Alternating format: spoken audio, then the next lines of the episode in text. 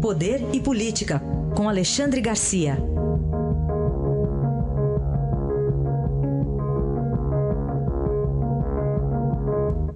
Alexandre, conosco aqui, bom dia.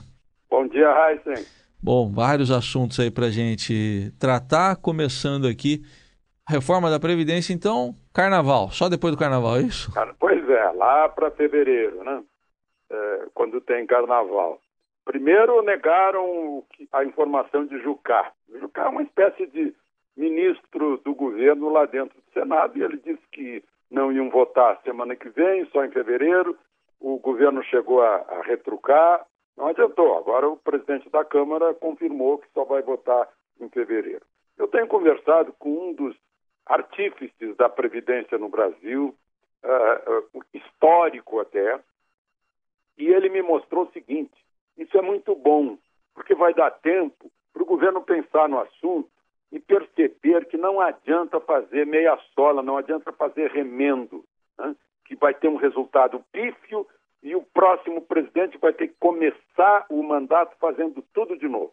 Que, o, o, que a única saída é acabar com o atual sistema de previdência e começar com outro. E o outro, diz ele, isso que eu achei importante, já está pronto chama-se Fundo de Garantia de Tempo de Serviço, é FGTS, que deu certo, que basta pegar a base do Fundo de Garantia, os fundamentos, os princípios, e fazer acréscimos de, de, de, de seguro aposentadoria, seguro velhice, seguro uh, invalidez, uh, uh, enfim, dar uma, um, um, um acréscimo no Fundo de Garantia e usar o Fundo de Garantia que substituiu, ele lembra Olha, ninguém mais fala em, em estabilidade aos 10 anos. Era um fundo opcional. Manter essa, essa opção, o sujeito vai para inicia, iniciativa privada, na previdência privada, ou opta por esse fundo. Enfim, é uma ideia que eu estou lançando aqui também, depois de ler os relatórios que ele me mandou. Muito bem. Alexandre, e a ministra dos Direitos Humanos, Luiz Linda Valois, continua ministra, mas não é mais tucana, é isso? Não é mais tucana, pois é. Ela não seguiu o caminho do conterrâneo dela, o outro baiano, Antônio Ibaçaí, Embaçaí, que entre governo e, e ser tucano, ele preferiu ser tucano, caiu fora do governo de um cargo importantíssimo. Aliás, o, o, o deputado Marum, Carlos Marum, vai assumir hoje o lugar de Antônio Embaçaí.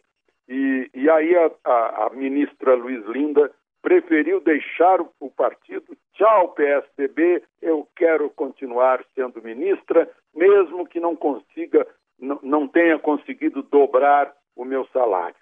Né? Ministra de Direitos Humanos. Deve ser fácil aqui no Brasil ser ministra dos Direitos Humanos, porque não dá trabalho. Direitos humanos aqui no Brasil é só da boca para fora, né?